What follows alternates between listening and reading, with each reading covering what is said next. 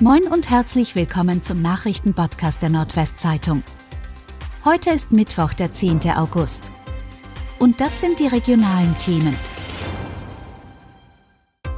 Kaminhäuser und Holzlieferanten im Nordwesten erleben einen Anfrageboom. Gas wird immer teurer, Kamine immer beliebter. Viele Menschen wollen sich noch dieses Jahr mit einem Ofen ausstatten, um damit durch den Winter zu kommen. Viele Kaminhäuser in der Region können sich vor Aufträgen kaum retten. Das ergab eine Nachfrage der NWZ bei mehreren Firmen.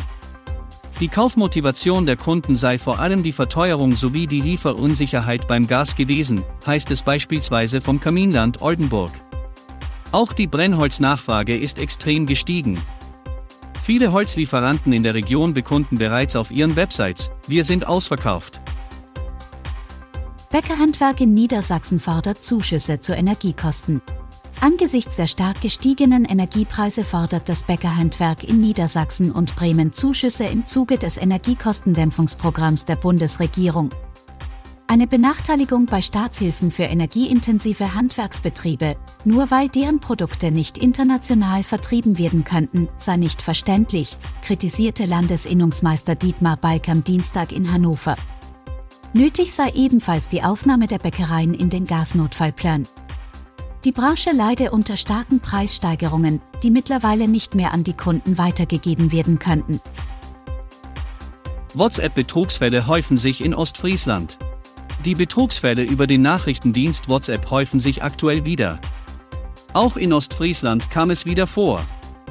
Kriminelle geben sich bei dieser Masche unter fremden Nummern für erwachsene Kinder aus und versuchen, Eltern dazu zu bringen, möglichst hohe Geldbeträge zu überweisen.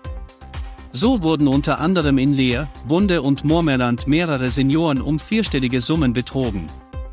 Die Polizei rät in solchen Fällen, die Kinder unter der bekannten Nummer zu kontaktieren und nicht einfach Geld zu überweisen. Mittlerweile 42 Affenpockenfälle in Niedersachsen. Bislang haben sich in Niedersachsen 42 Menschen mit Affenpocken infiziert. Den jüngsten Fall habe es im Landkreis Verden gegeben, sagte ein Sprecher des Landesgesundheitsamtes am Dienstag in Hannover. Ausgesprochene Hotspots gebe es in Niedersachsen nicht. Die Fälle seien relativ gleichmäßig über das Land verteilt. Die meisten Fälle wurden demnach mit 13 Infizierten in der einwohnerstärksten Region Hannover übermittelt. Bislang handele es sich bei den infizierten Menschen in Niedersachsen ausschließlich um Männer, sagte der Sprecher. Auch keine Kinder oder Jugendlichen seien unter den Betroffenen. Mutmaßlicher Schütze stellt sich nach Streit in Bremen. Nach den Schüssen auf einen 23-Jährigen bei einer Auseinandersetzung in Bremen ist der mutmaßliche Täter festgenommen worden. Den Ermittlern zufolge sind die beiden miteinander verwandt und gehören einer Großfamilie an. Der 43-jährige mutmaßliche Schütze habe sich im Beisein seines Rechtsanwaltes am Montagabend der Polizei gestellt, teilte diese am Dienstag mit. Bei der gewaltsamen Auseinandersetzung am Montagnachmittag war der 23-jährige durch Schüsse am Bein verletzt worden. Er wurde in ein Krankenhaus gebracht, noch in der Nacht operiert und konnte die Klinik wieder verlassen. Die Polizei ordnet mehrere Mitglieder der Großfamilie der Clankriminalität zu. Und das waren die regionalen Themen des Tages. Bis morgen!